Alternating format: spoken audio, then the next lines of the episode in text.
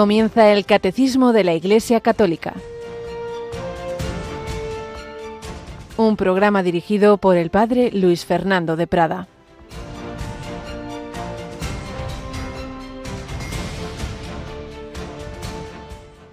Siervo malvado, toda aquella deuda te la perdoné porque me lo rogaste. ¿No debías tú también tener compasión de tu compañero como yo tuve compasión de ti? Alabado San Jesús, María y José, muy buenos días en este martes 14 de marzo. Santa Matilde, felicidades a todas ellas. Y en este día, la Santa Misa, que nos va dando mensajes propios del tiempo de Cuaresma, en sus lecturas hoy ese Evangelio del siervo malvado al que le había perdonado el rey una cantidad incalculable, hoy diríamos miles de millones de euros, en cambio él no es capaz de perdonar una cantidad pequeñita a otro compañero que le debía.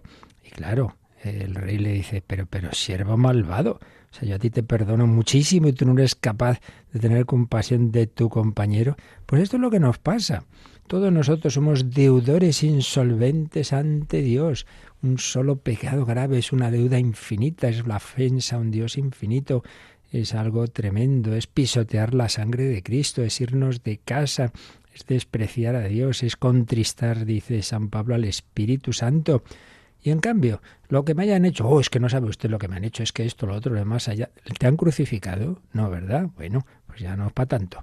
Que el Señor en la cruz pedía por los que le estaban haciendo sufrir tantísimo, Padre, perdónalos porque no saben lo que hacen. Si no perdonamos y luego pedimos perdón, ¿sabéis por qué suele ocurrir esto? Cuando alguien se cree que él no debe nada a nadie, que él es muy bueno, todo eh, lo hace bien, los demás hacen mal porque les da la gana. Entonces uno, cuando tiene esa, esa conciencia de autosuficiencia, no se pone en el lugar de los demás. Yo me he conseguido las cosas por mí mismo. Sí, claro, con tu salud, ¿no? Con tus fuerzas. Esas te las has dado tú o te las ha dado Dios. Y uno no cree que le deba nada a Dios, entonces juzga a los demás. No estoy cayendo en un buenismo de todo el mundo es bueno, aquí da todo igual. No, no, lo que estoy diciendo es, en primer lugar, que no podemos entrar en el corazón de nadie, que solo Dios puede juzgar, que tú no juzgues. Pero segundo, que Dios tiene compasión de nosotros pecadores y nosotros no la tenemos del otro. Y eso no puede ser. Por eso cuando uno realmente es consciente de que soy un salvado, un perdonado, se le quitan las ganas de juzgar a nadie, de condenar a nadie, y, esa misericordia que Dios nos ha dado se nos va pegando un corazón misericordioso y compasivo como el que tiene con nosotros la Virgen María, como el que tiene San José. Estamos en este mes de marzo, mes de San José. Yolanda Gómez, buenos días. Muy buenos días, padre. Supongo que a un querido voluntario nuestro que es tu papá le felicitarás estos próximos días, ¿verdad? Sí, sí, claro. Ahí va a celebrar de todo. Celebra su santo, eh, su cumple y el Día del Padre, todo. El Día del Padre. Bueno, pero tenemos que advertir a nuestros oyentes que como coincide este año el cuarto domingo de Cuaresma, que es una cosa importante, con una solemnidad de San José, que también es muy importante, la liturgia ha desplazado al lunes propiamente la fiesta litúrgica, aunque yo entiendo que tradicionalmente la familia os reuniréis el día 19, pero la fiesta, la solemnidad litúrgica es el lunes. Lo que pasa es que en algunos sitios, como Madrid, es fiesta, es fiesta laborable, en otros no. También en algunas diócesis dirán los obispos que es de PC, otros no. Eso no, no es depende, no preguntéis esas cosas a Radio María, eso hay que preguntar en cada parroquia, en cada diócesis. Pero bueno, lo que ahora queríamos insistir es que este año la liturgia de San José es el próximo lunes 20. Y eso implica también que estamos haciendo una novena y la hemos la vamos a acabar precisamente el domingo 19, ¿verdad? Y que pueden seguir todos nuestros oyentes, a rezar con nosotros esa novena después de la oración de completas y de las oraciones de la noche hacia las 11 menos 10 de la noche, las 10 menos 10 en Canarias. Así es. Y recordamos también que este tiempo de cuaresma, evidentemente, si, si hay un tiempo adecuado para contemplar la pasión, lo son todos, pero sobre todo este tiempo de cuaresma y de una manera muy particular para rezar el Santo Via Crucis. Bueno, pues esta semana tenemos dos, a falta de uno. Hay uno muy especial que vamos a hacer este jueves, Yoli. Y será a las seis de la tarde, será con niños, así que pues nos unimos todos porque hay que hacerse como niños para entrar en el reino de los cielos. Pues sí, sabéis que desde hace tiempo, eh, un jueves al mes, eh, Paloma Niño y un servidor, nos conectamos con niños, sea que vengan al estudio, sea que estén en sus casas. Normalmente rezamos el rosario, a veces otra oración. Pues en esta cuaresma vamos a hacer un Via Crucis con niños y para niños. No os lo perdáis. Y ya saben nuestros oyentes que otros niños que quieran participar en otros otros meses en esta oración, pues no tienen más que escribir. Me parece que el correo es la hora feliz, ¿verdad? La hora feliz, la hora feliz arroba, radiomaria.es, sí. Ahí pues se ofrecen los padres Mire, la próxima vez que cuenten con mi hijo, mis hijos, tal, este es nuestro contacto, nuestro teléfono, y ya Paloma los llama y pueden, no sé si este jueves todavía queda algún huequito, pero en cualquier caso podéis escribir ahí. Pues este jueves a las seis, cinco en Canarias, Vía Crucis con niño. Y luego el del viernes también es a las seis, ¿verdad? Eso es, el viernes a las seis y rezaremos el Vía Crucis desde Castellón. Qué bien. Pues nada, que con el Señor, con la Virgen, con San José, vayamos caminando hacia la santidad a la que llegaron estos padres de Santa Teresita del Niño Jesús, Luis y Celia, cuya vida estamos un poquito, un poquito conociendo a través de, esta, de esta obra, Historia de una familia. Bueno, pues vamos a, a saber un poquito más, un momento decisivo. Ya los habíamos dejado casados y hoy llega ya la primera hija. Vamos a ver, vamos a ver cómo vivieron aquello.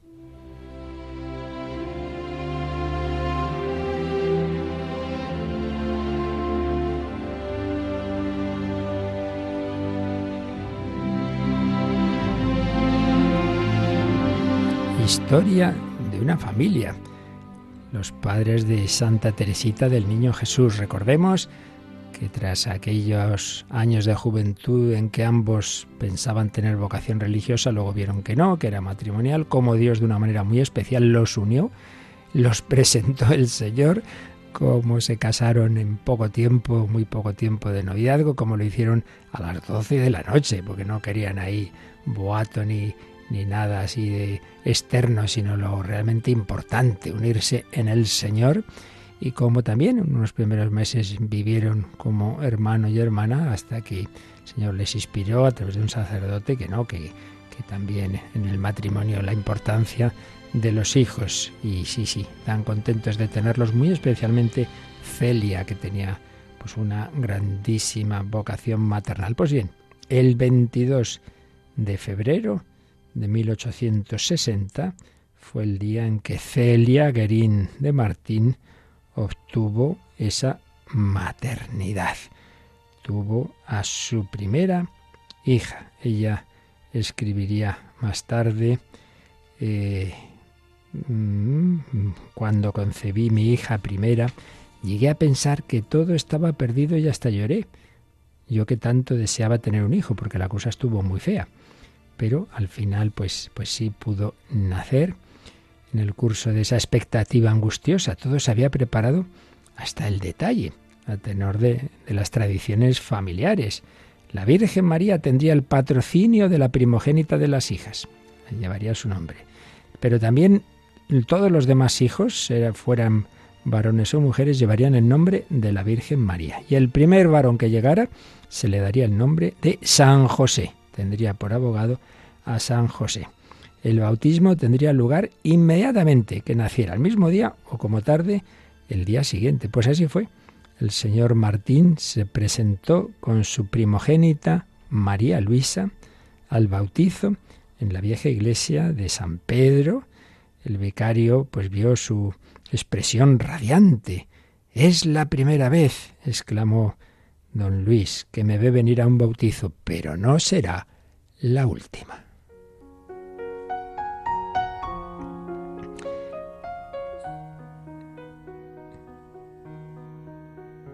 Un 8 de diciembre, el, bueno, el 8 de diciembre posterior a este nacimiento, la madre Celia, recordando que en otra fiesta de la Inmaculada había obtenido de la Virgen una gracia, pues se volvió hacia la Inmaculada y le pidió un segundo alumbramiento. Pues así fue el 7 de septiembre de 1861 nacía María Paulina, Paulina, pero como decimos, todas llevaban el nombre de la Virgen.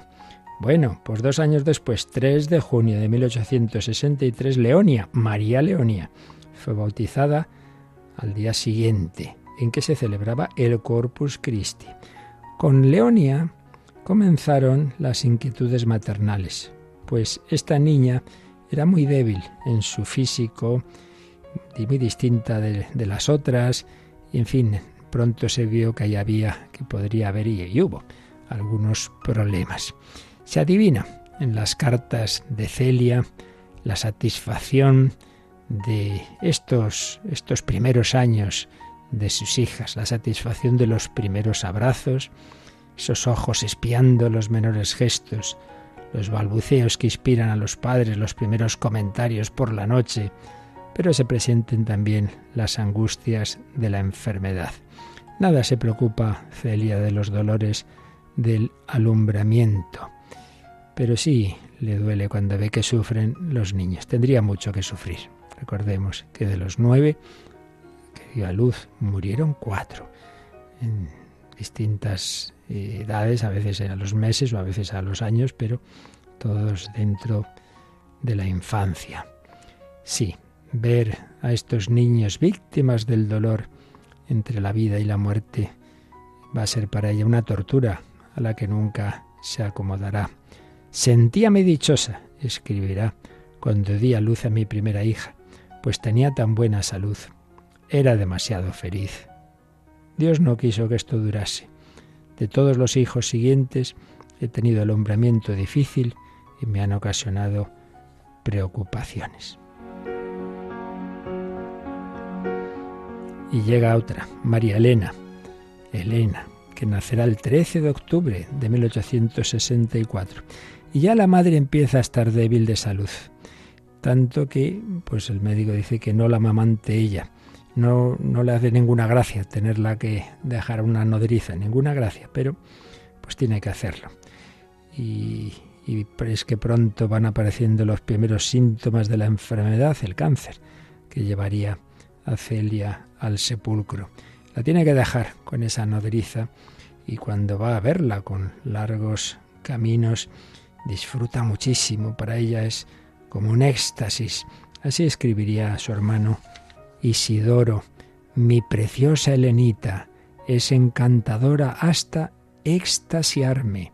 No recuerdo haber tenido nunca un ensimismamiento de dicha mayor que en el momento en que la recibía en mis brazos y en el que me sonreía tan graciosamente.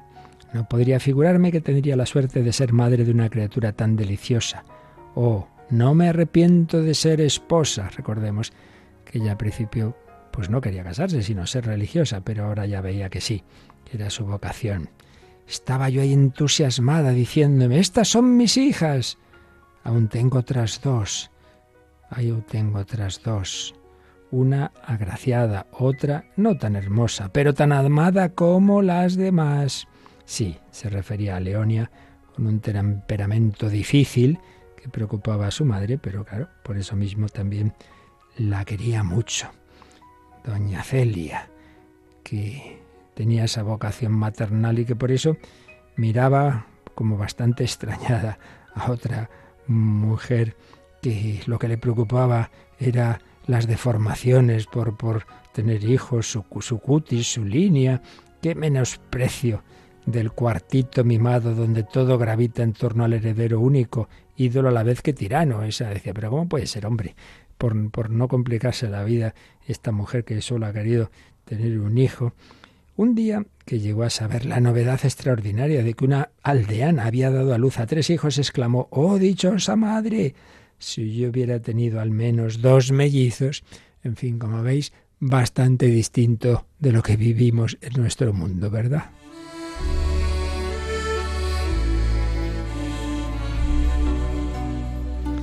Y de nuevo en otra carta a su hermano Isidoro, hablando de Paulina, de la que era padrino Isidoro, le dice, no sabes bien cuán gentil y cariñosa es. A cada instante te está abrazando sin que nadie se lo diga. Lanza besitos al buen Jesús. Aún no habla, pero lo entiende todo. ¡Qué mamá! Una madre que nunca regateó con la vida. La maternidad para ella no era ninguna carga, ningún contratiempo. Era un renacimiento, una floración, una transfiguración. Para ella, los hijos son la obra maestra de la mujer. Pues la dejamos ahí, ya veremos cómo esa maternidad de la que tanto disfruto también pues fue como, como es en la vida, también ocasión de cruz, de mucho sufrimiento cuando veía varios de esos hijos que se los llevaba el Señor, pero bueno, habían cumplido su misión, llegarían al destino realmente fundamental al que todos estamos llamados, el cielo.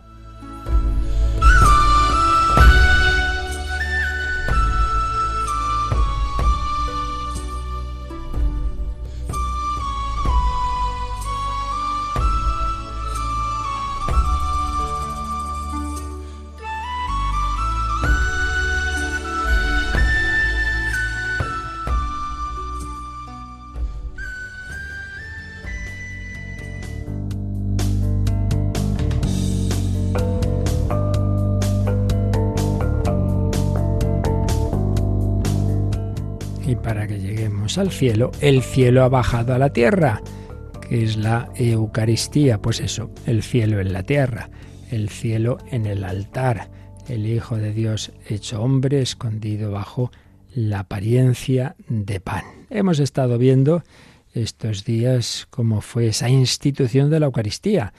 Hemos analizado un poquito esos relatos, cuatro, pero que se pueden resumir en dos, por un lado el de Marcos y Mateo, por otro lado el de Lucas y San Pablo en su primera carta a los Corintios, y esas palabras de Jesús, donde están esas dimensiones de, la Eucaristía, el sacrificio, cuerpo entregado, sangre derramada, la comunión, tomad y comed, tomad y bebed, la presencia permanente de Cristo, esto es mi cuerpo, esto es, esto es mi sangre, una presencia que se prolonga, una mm, Eucaristía celebrada no individualmente, sino en banquete. Están ahí los apóstoles, eh, Jesús parte el pan, reparte como, como padre de familia, sí, dimensión comunitaria, dimensión escatológica, no beberé el vino hasta que lo vuelva a beber en el reino de los cielos,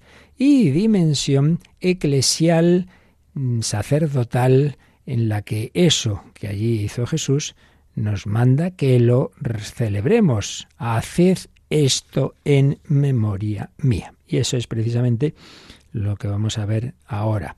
El siguiente apartado, dentro de este bloquecito de la Eucaristía en la economía de la salvación, después de haber visto las prefiguraciones del Antiguo Testamento y también de la propia vida de Jesús, y de haber visto ya la institución en la última cena, ahora nos fijamos en el futuro. Eso que manda Jesús para el futuro a sus apóstoles, a su iglesia. Haced esto en memoria mía. Y a esta frase, a esta perspectiva de futuro, dedica el catecismo cuatro números, del 1341 al 1344. Así que vamos con ellos. Yolanda, 1341.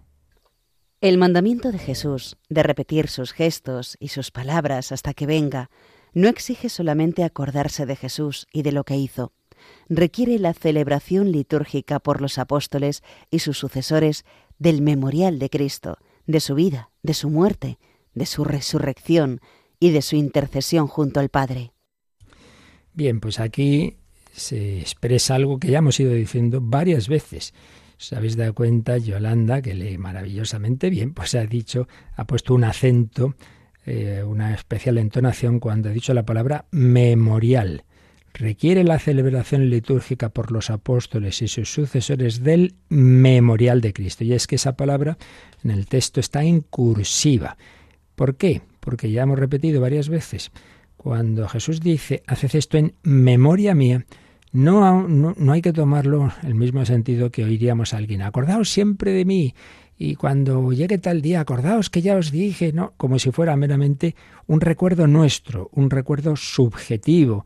me acuerdo de mis padres, me acuerdo de ellos, me acuerdo que era el día de su cumpleaños, los tengo presentes, eso está muy bien, pero es mucho más, no es que os acordéis.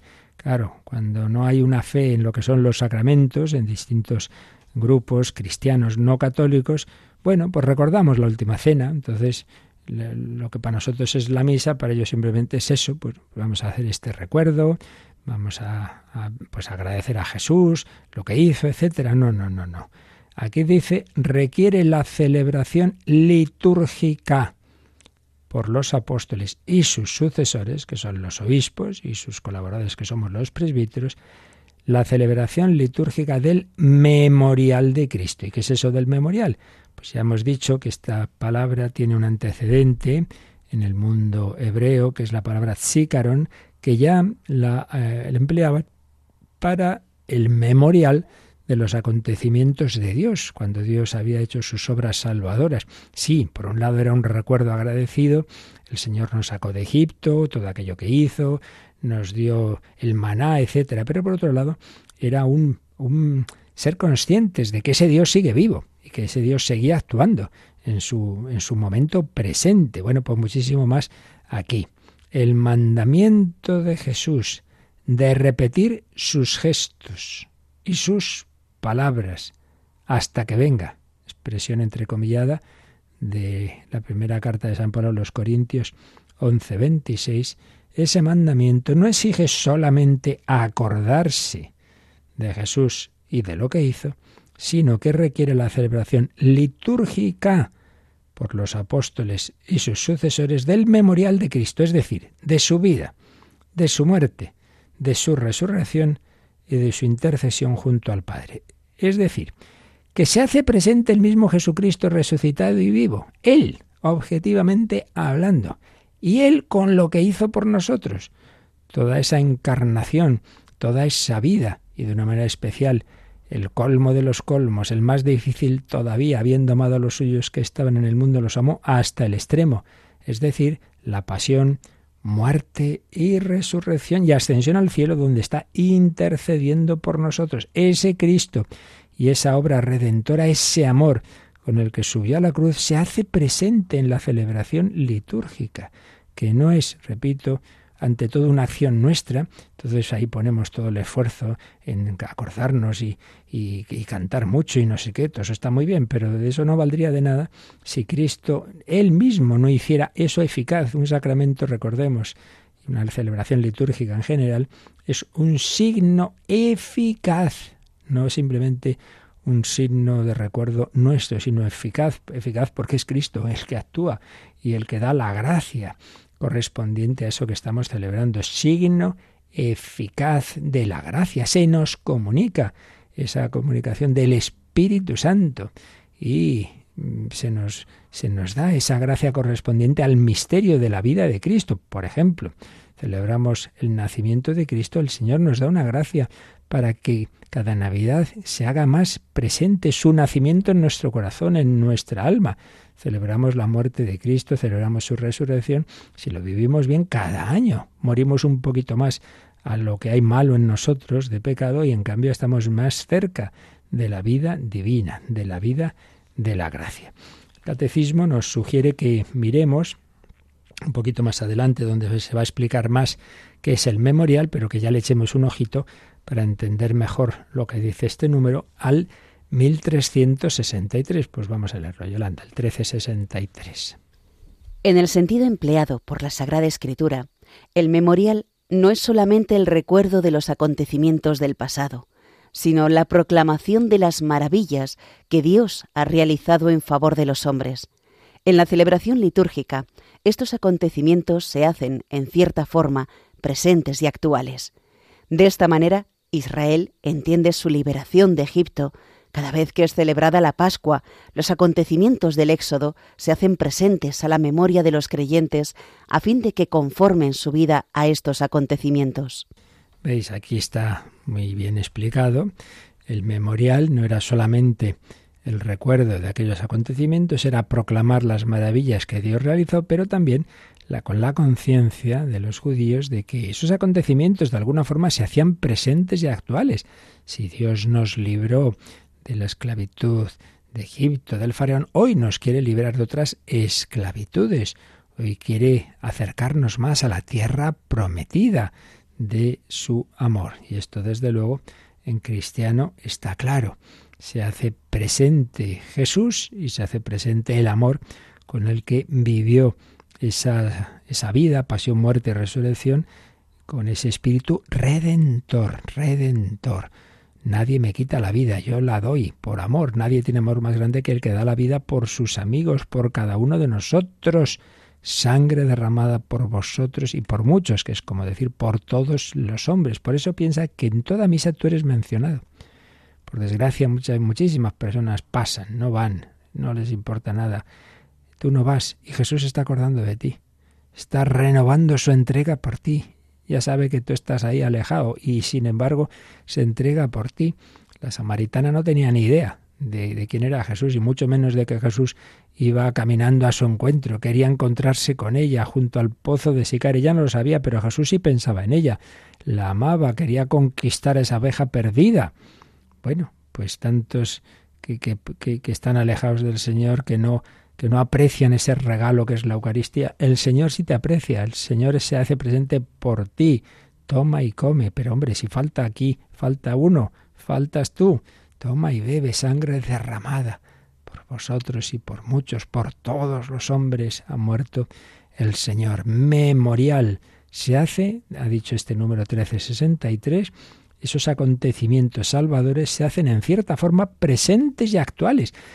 Siempre hay que decir que en teología una cosa es el qué, o sea, lo que estamos seguros y el cómo. El cómo muchas veces no lo sabemos explicar. ¿Cómo vamos a saber explicar? Las cosas de Dios que hace Dios con un mundo que, que nos supera, que nos supera, ¿verdad? ¿Cómo vamos a saberlo? Pues no, pues nos supera. Entonces una cosa son teorías que podamos hacer, que los teólogos hacen y bueno, que nos pueden ayudar más o menos, pero lo importante es quedarse con el qué. Yo no sé cómo será esto, pero estoy seguro de que aquí hay una presencia y una actuación de Dios que, que me trae lo que Él hizo entonces, me lo ofrece a mí, me lo ofrece a mí. Eucaristía. Bueno, pues vamos a quedarnos dando gracias una vez más por este gran regalo. Vamos a disfrutar, vamos a vivir en comunión, en comunión no solo el momento de comulgar a Jesús, sino que toda esa misa es es un banquete, un banquete a vivir en comunión. Por eso la comunión con Cristo nos debe llevar a la comunión con los demás y viceversa. Si no estoy reconciliado, dice el Señor, oye, primero reconcíliate. Sí, Jesús, danos ese hambre de ti, danos un corazón filial y fraternal.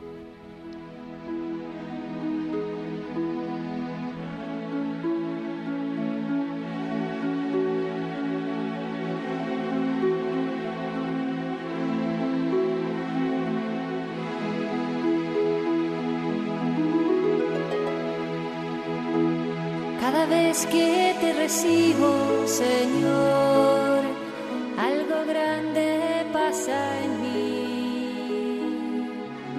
Cada vez que estoy contigo, mi Dios, me acerco un poco más a ti,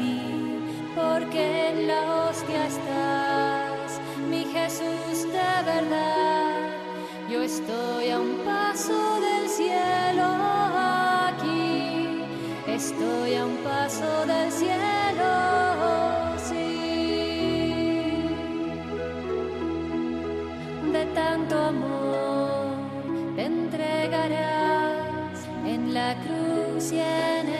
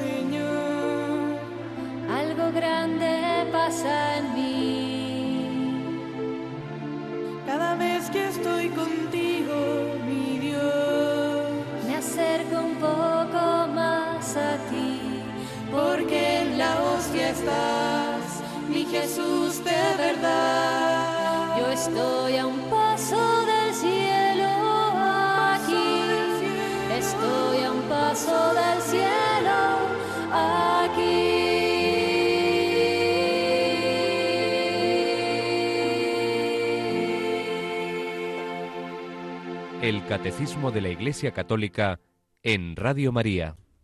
Pues sí, estamos a un paso del cielo, podemos decir que la Eucaristía está en la orilla de la eternidad, entre el mar de esta vida inestable, con las tormentas, etcétera, y la orilla definitiva de la eternidad, pues ahí en, en la tierra, perdón, definitiva de la eternidad, la orilla, en la orilla está la Eucaristía, el cielo en la tierra. Bueno, y el Señor pues ha querido que su iglesia tuviera esto para siempre, mientras exista el mundo, mientras exista la iglesia, y por eso mmm, la iglesia desde el principio empezó a celebrar la Eucaristía, cumplió ese mandato, haced esto en memoria mía, y esto es lo que nos recuerda Yolanda el siguiente número, el 1342. Desde el comienzo, la Iglesia fue fiel a la orden del Señor. De la Iglesia de Jerusalén se dice. ¿Qué se dice? Pues hay unos sumarios que se llaman como de resúmenes de cómo vivían los primeros cristianos en el libro de los Hechos de los Apóstoles. Y aquí nos pone eh, una cita, un par de versículos de uno de esos sumarios, del capítulo 2 de los Hechos. A ver, ¿qué dice? Acudían asiduamente a la enseñanza de los apóstoles, fieles a la comunión fraterna, a la fracción del pan y a las oraciones. Acudían al templo todos los días con perseverancia y con un mismo espíritu.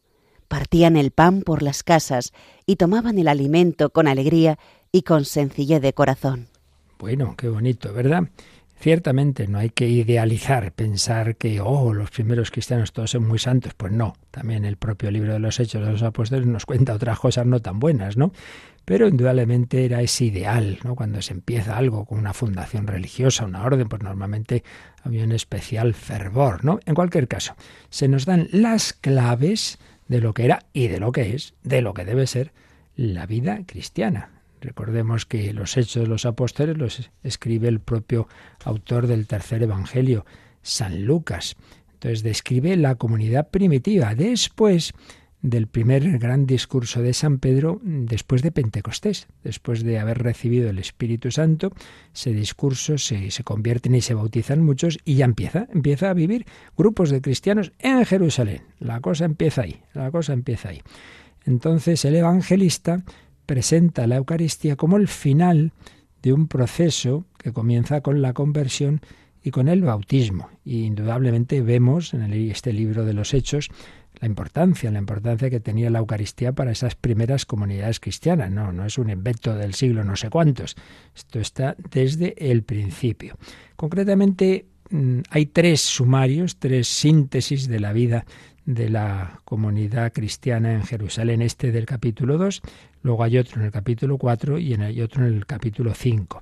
Pero básicamente vienen a, decirnos pues, al, pues más o menos los rasgos esenciales de la vida de los primeros cristianos siempre aparecen estos elementos, básicamente cuatro. La doctrina, la doctrina. Esto es importante cuando se quiere muchas veces reducir el, el cristianismo a, bueno, una ética, unos valores, lo importante es ser solidario, no sé qué, Jesús pues es un gran modelo, oiga, todo eso está muy bien, pero Jesús enseñó muchas cosas, aparte de, de, darnos el mandamiento del amor fraterno, ¿no? La doctrina, la doctrina, la instrucción que hacían los apóstoles, sus colaboradores, pues a los que se habían convertido, porque el Señor había tocado sus corazones, pero claro, querían conocer la enseñanza de Cristo. Algunos habrían ido a predicaciones de Jesús, otros muchos no, claro. Entonces eh, explicaban, explicaban los apóstoles y sus colaboradores esa doctrina, explicaban la Sagrada Escritura, pero siempre desde Cristo. La doctrina. Segundo, eh, ahí sí, la, la comunión la comunión en, en, la caridad, ¿no? Esa solidaridad espiritual y material, incluso se habla de comunión de bienes, y entonces, claro, mm, todo eso tiene que ver con la Eucaristía. Tercer punto, ¿cómo la llaman la Eucaristía? La fracción del pan. Partían el pan, la fracción del pan. Y también se nos ha hablado de la oración. Acudían asiduamente a la enseñanza de los apóstoles, el credo, la enseñanza, la doctrina, fieles a la comunión fraterna. Pues sí, vivían en comunión, se ayudaban mutuamente, a la fracción del pan, la Eucaristía, y a las oraciones. Al principio, los que vivían en Jerusalén, pues iban al templo todos los días con perseverancia. Pero en cambio, como es natural, la Eucaristía, las celebraciones propias, pues eso ya no las hacían en el templo. ¿Dónde las hacían? En las casas. Claro, en los primeros siglos, primero en, Israel y luego bajo el Imperio Romano, donde básicamente la situación más habitual, intermitente desde luego, pero en fin, siempre fue hasta el 313 de peligro, pues ecológicamente no se podían hacer iglesias cristianas. Entonces, ¿dónde celebraban la Eucaristía y sus distintas... en las casas, domus ecclesiae, las casas. Partían el pan por las casas y tomaban el alimento con alegría y con sencillez de corazón. No está mal, ¿eh? Bueno, pues apliquémoslo a nuestra vida. Que estos, estos elementos que aquí aparecen los vivimos. A ver, acudían asiduamente a la enseñanza de los apóstoles. ¿Cuántas personas, por desgracia, una vez que ya hicieron su catequesis de comunión o, de confirmación, luego ya se acabó? Y entonces en ámbitos civiles tienen una determinada formación y cultura y en estos otros religiosos muy poquita. Pues claro, así pasa lo que pasa, que luego cualquier idea que llega por ahí, cualquier ataque a la iglesia, cualquier, pues uno se lo cree, pero hombre, es que hijo, hay que estudiar, hay que formarse. Entonces dice, acudían a la enseñanza de los apóstoles, catequesis para adultos, movimientos, formación especializada, Radio María. Bueno, gracias a Dios muchas personas, incluidos sacerdotes, me lo dicen, ¿no? Pues yo el primero, claro, que aprendo oyendo programas estupendos que, que, el Señor nos, nos regala. Yo qué sé, por ejemplo, de, Biblia y del mundo del, del, mundo del judaísmo, pues, pues de gracia conocemos poco, pues el padre Voltaggio es, un, es una referencia mundial, ¿no? Y ahí le tenemos, y, y tantos programas, ¿no? Que realmente nos ayudan. Bueno, eso está muy bien, pero hombre, si además tienes tu librito, tienes tu catecismo y, y amplías y si puede ser eso, en algún grupo seguirse formando, pues eso es importante. La enseñanza. Segunda dimensión, la comunión fraterna. Sí, sí, yo estoy muy bien formado, pero no hay quien me aguante, hombre. Pues mal testimonio es ese, ¿no? Entonces, de, de la fe cristiana, evidentemente, bien vivida brota la caridad. Si no es que algo está fallando, algo está fallando. La comunión fraterna y no ser individualista, ya lo hemos repetido muchas veces. Tendemos a ello, es curioso, en otros ámbitos, otras culturas, en Inglaterra, por ejemplo, yo, yo lo viví, hay costumbre de que el sacerdote, al acabar la misa, va a la puerta y va despidiendo a los fieles. Esto es verdad, como que no nos... No, se nos la gente oye, no se huye, no, no quiere que la saluden, no quiere ver, tal, yo voy a mi misa, me pongo en un banco, es algo, nos falta esa dimensión. Pues hombre, pues es una dimensión de la Iglesia. No, no, no, esto, el Señor no ha establecido una unas relaciones individualistas. No era, el lunes estoy con Pedro, el martes con Juan, el, no, todos juntos. Comunión fraterna, fracción del pan, vives la Eucaristía como centro de tu semana, la Eucaristía dominical, y si puedes entre semana y vas a visitar a Jesús, y las oraciones, vida de oración. No basta con, bueno, yo voy a misa y tres Ave Marías. Hombre, pues en fin, si puede ser algo más, que para algo se ha quedado el Señor, ¿no? Tratar de amistad con quien sabemos que nos ama. Bueno, pues ya tenemos otro numerito que nos dice cómo se iba cumpliendo ese, mm, ese, mandato del Señor. Haced esto en memoria mía. partían el pan. ¿Y cuándo lo hacían? ¿Y eso del domingo empezó pronto. Vamos al siguiente número, Yolanda, al 1343. Era sobre todo el primer día de la semana, es decir, el domingo, el día de la resurrección de Jesús, cuando los cristianos se reunían para partir el pan. Desde entonces hasta nuestros días, la celebración de la Eucaristía se ha perpetuado, de suerte que hoy la encontramos por todas partes en la Iglesia, con la misma estructura fundamental. Sigue siendo el centro de la vida de la Iglesia. Bueno, pues algunos se debe pensar que esto del domingo pues ya fue cosa del siglo IV. Pues no, señor. Está la expresión el primer día de la semana y la reunión litúrgica hacían los cristianos está ya en el libro de los Hechos de los Apóstoles. Aquí nos pone un texto de Hechos 27, la expresión partir el pan, pero el texto, el, el relato se nos dice en este capítulo 20 a partir del versículo 7.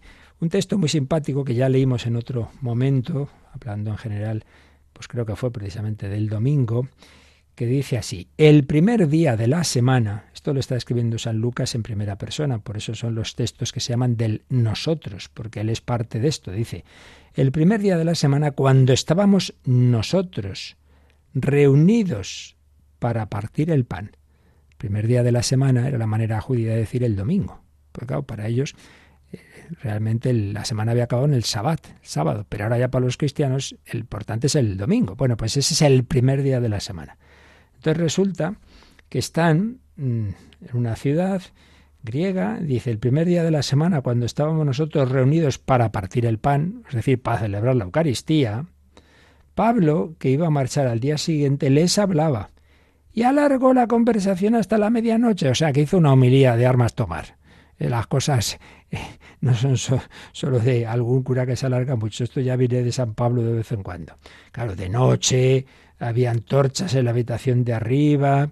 Y claro, un pobre muchacho, un tal que estaba sentado en la ventana oyendo la homilía. Claro, a esas horas y la homilía larga le entró un sueño profundo y se cayó el pobre mío. Se cayó desde el tercer piso. Se ve que era una casa grande con varios pisos, todos los cristianos ahí reunidos, cada uno escuchando todo, y lo recogieron muerto. Entonces Pablo, el pobre, se echó sobre él. Dice, no, no, no, tranquilo, no se alborotéis, su alma está en él, no ha muerto abrazó y revivió. Mira tú qué bien. Así que después de subir, ya no, no, no pasó nada, partir el pan y comer, hicieron la Eucaristía y luego una, una cena.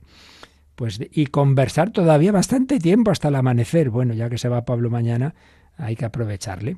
Así que el primer día de la semana se nos cuenta en Hechos 20 del 7 al 12.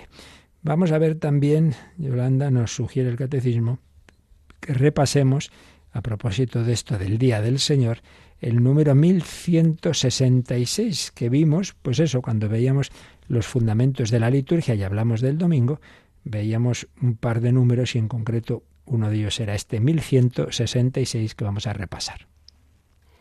La Iglesia desde la tradición apostólica que tiene su origen en el mismo día de la resurrección de Cristo, celebra el misterio pascual cada ocho días, en el día que se llama con razón Día del Señor o Domingo. El día de la resurrección de Cristo es a la vez el primer día de la semana, memorial del primer día de la creación y el octavo día en que Cristo, tras su reposo del gran sabbat, inaugura el día que hace el Señor, el día que no conoce ocaso. El banquete del Señor es su centro, porque es aquí donde toda la comunidad de los fieles encuentra al Señor resucitado, que los invita a su banquete. Y añadía como confirmación de esto último una cita de San Jerónimo. El día del Señor, el día de la resurrección, el día de los cristianos, es nuestro día. Por eso es llamado Día del Señor, porque es en este día cuando el Señor subió victorioso junto al Padre.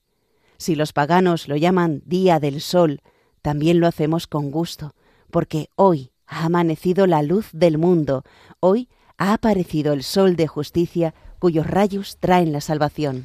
Bueno, un, número completísimo, como veis, donde vienen distintas formas de llamar al domingo, que cada una nos da un matiz. Bueno, primero se nos recuerda con una cita del Vaticano II que en efecto el domingo, vamos, trae su origen desde el inicio, inicio del cristianismo. Claro, ¿por qué el domingo? Pues que el Señor resucitó el domingo. Por eso cuando alguien dice, oh, qué tontería, ¿y qué más me da ir el miércoles que el domingo? Pues chicos, el Señor no resucitó el miércoles, resucitó el domingo. Somos familia. Vamos a celebrar el cumpleaños de papá. Bueno, yo iré cuando me dé la gana. Hombre, que nos juntamos la familia este día. Ven este día. No seas cabezón. Pues así somos muchas veces. Bueno, esa falta de espíritu comunitario. Celebramos la resurrección el domingo. Entonces dice que es, por un lado, el primer día de la semana. Empieza realmente la vida cristiana. Empieza lo nuevo, la novedad. Primer día de la semana. Memorial del primer día de la creación. Claro, en esa semana simbólica, esa manera de contarnos la creación del mundo que tiene el libro del Génesis, claro, primer día de la creación. Pues al principio Dios hizo el cielo y la tierra. Pues aquí empieza la nueva creación. Por eso también recordemos que cuando Jesús resucitado se aparece a los apóstoles en el cenáculo, dice que exhaló su aliento sobre ellos. Bueno, pues también aparece en el libro del Génesis que el aliento de Dios aleteaba sobre las aguas, es decir, hay una nueva creación. El Señor nos da su Espíritu Santo, que es fruto de la redención.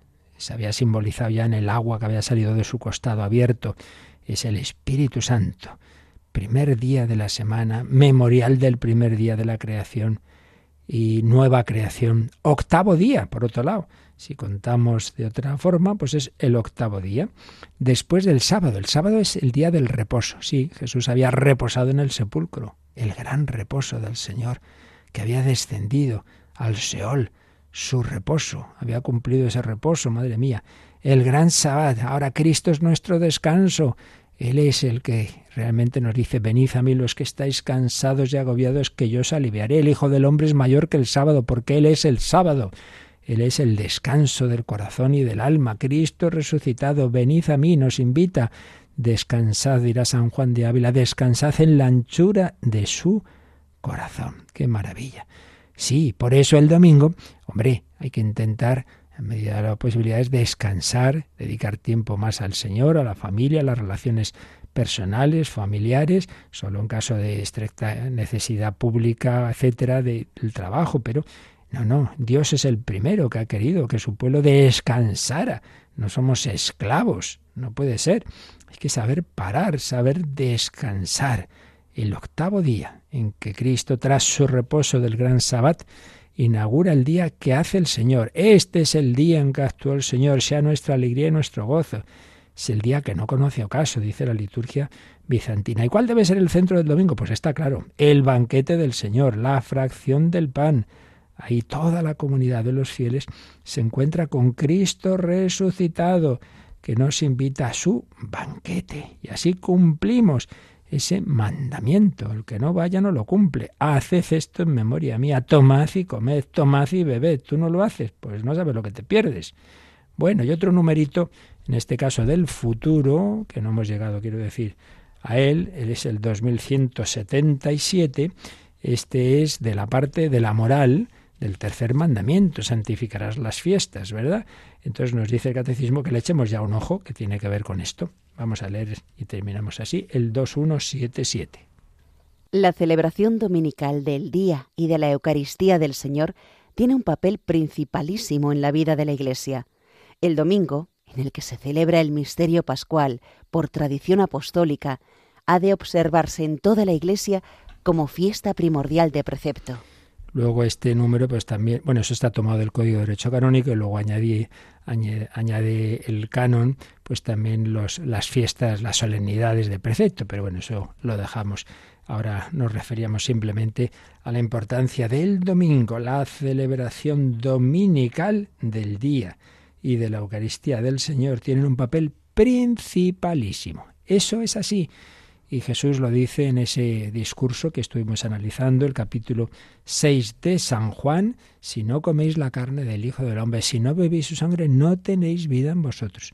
Lo que hace la Iglesia, lo que ha hecho la Iglesia simplemente es expresar y concretar para los que no se enteran mucho si las cosas no se concretan demasiado, concretar en un mandamiento de la Iglesia lo que había dicho Jesús, ¿no? no la Iglesia no inventa la necesidad de la Eucaristía, eso lo ha dicho el Señor, no nosotros. Lo que hace la Iglesia simplemente es decir, hombre, como norma general, para que uno viva esa vida cristiana de la que Jesús nos habla, nos habló en, bueno, en toda su vida, pero particularmente en esa institución de la Eucaristía, tomad y comed, y en ese discurso de, del capítulo 6 de San Juan, pues hombre, lo normal, salvo imposibilidad o circunstancias especiales, pues es que uno participa, participe en la misa los domingos y grandes solemnidades.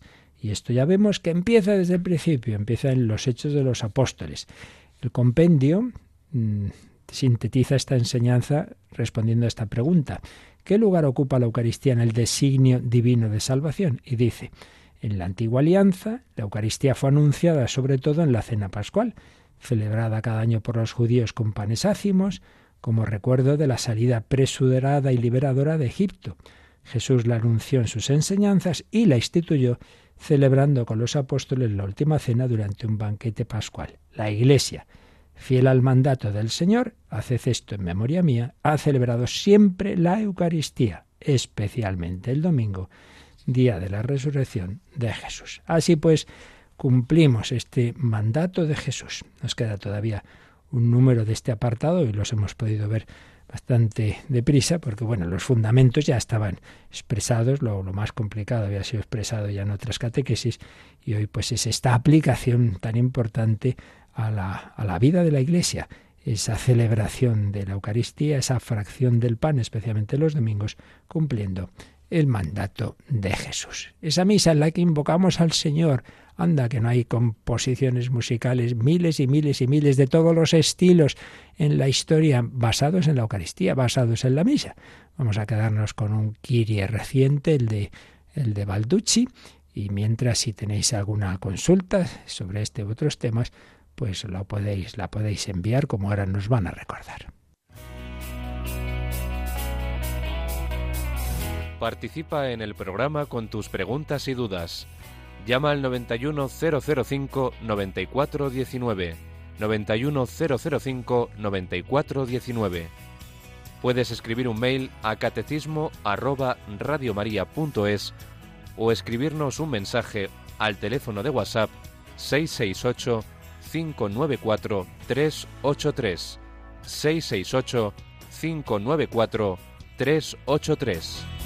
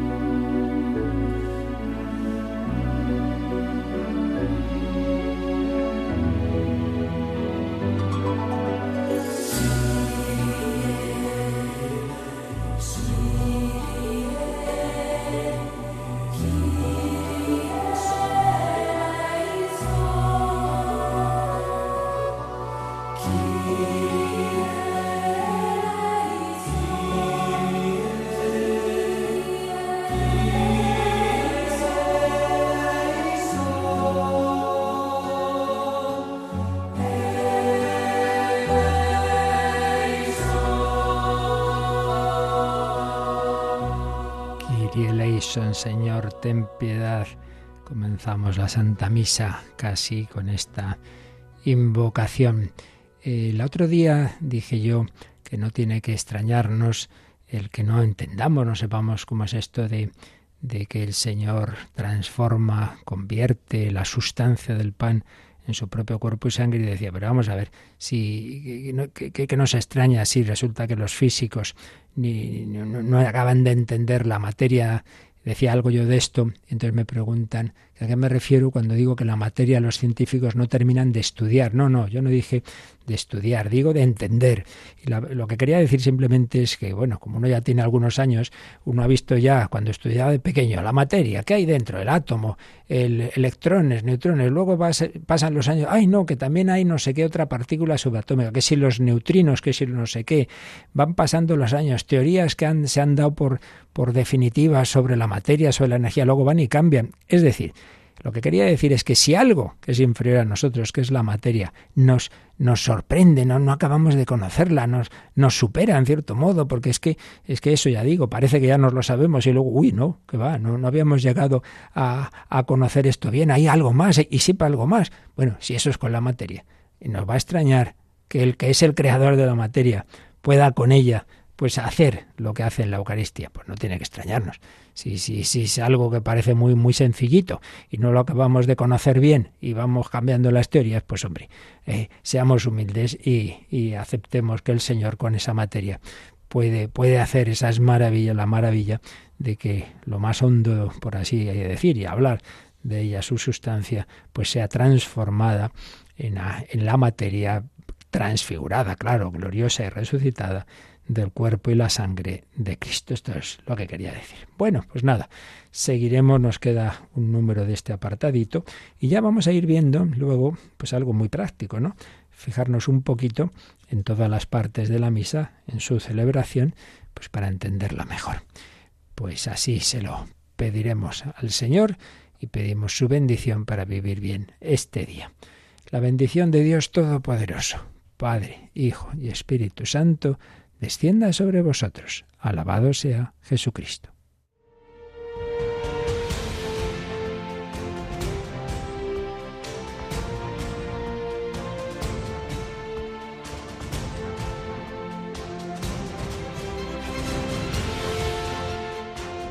Han escuchado en Radio María el Catecismo de la Iglesia Católica,